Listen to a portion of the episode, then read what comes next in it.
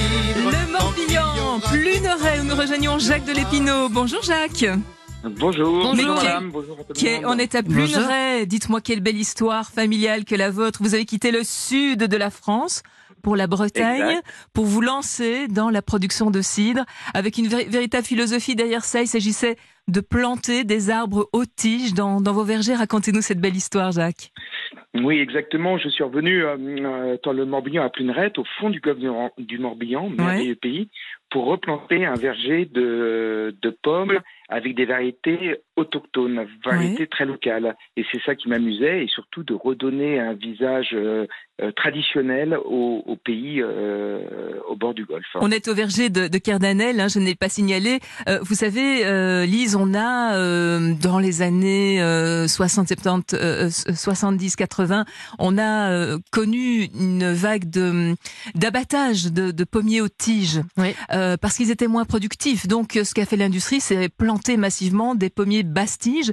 Évidemment, vous l'imaginez, ces bastiges, donc pour la cueillette, c'est évidemment beaucoup plus facile. On est tout à fait aux antipodes avec la démarche euh, de Jacques. Alors, Jacques, des cidres, il y a cidre et cidre. Il y a des, démarches tout à fait différentes selon qu'on soit industriel ou artisan récoltant comme vous. Racontez-nous, c'est quoi finalement la différence? On parle évidemment de jus de pommes fermentés, mais encore.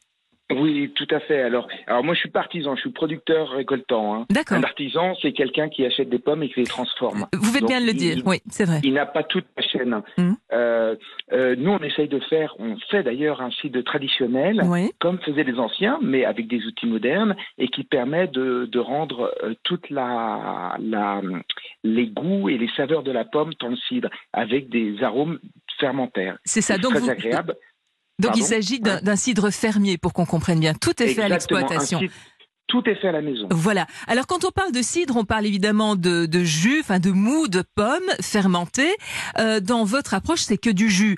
Il faut savoir que dans l'industrie, Lise, on peut on peut travailler sur des concentrés de jus, euh, de, de jus avec des additions d'eau. On est sur des pasteurisations, donc on va chauffer tout ça. Mm. Il y a quand même des petites choses qui sont rajoutées. Il y a de la gazéification. C'est pas le cas chez vous, hein, quand on Non, est dans, non, dans des fait. cidres fermiers.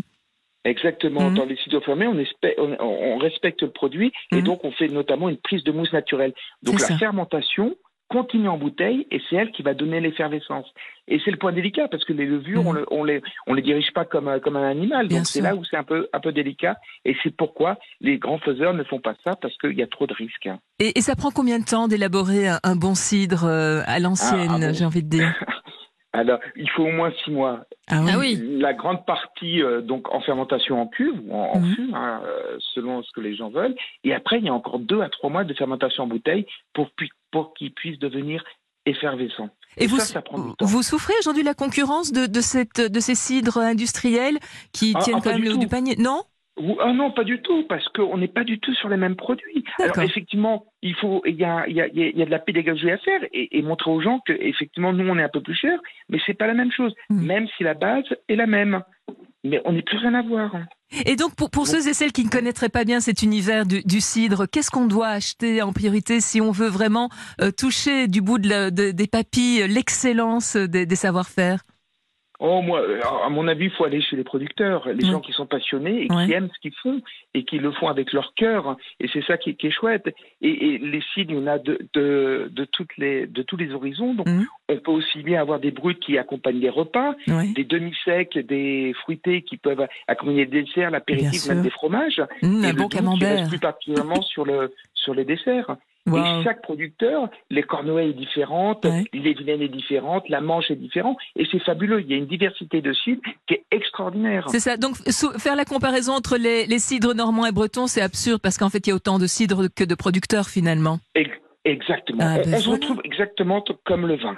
Mais c'est formidable. Je vous aime. Vous savez ce que je fais Non, mais moi je trouve ça passionnant, des, des gens comme ça qui qui mettent du, du cœur à l'ouvrage, qui quittent des vies euh, pour se lancer dans des aventures pas faciles et qui qui nous qui nous transmettent euh, ces passions. C'est formidable. Ça se passe au verger de Cardanel. On est à Pluneret. Si vous êtes euh, Plunerette, c'est ça comme comme ça Plunerette. Plunerette. Plunerette, juste à côté d'Auray. Voilà, dans le Entre la Morbihan. rivière du Bonneau et d'Auray. Ah, mais donc si vous avez encore le, le bonheur d'être dans la région ce week-end, filez, filez chez Jacques et Alix.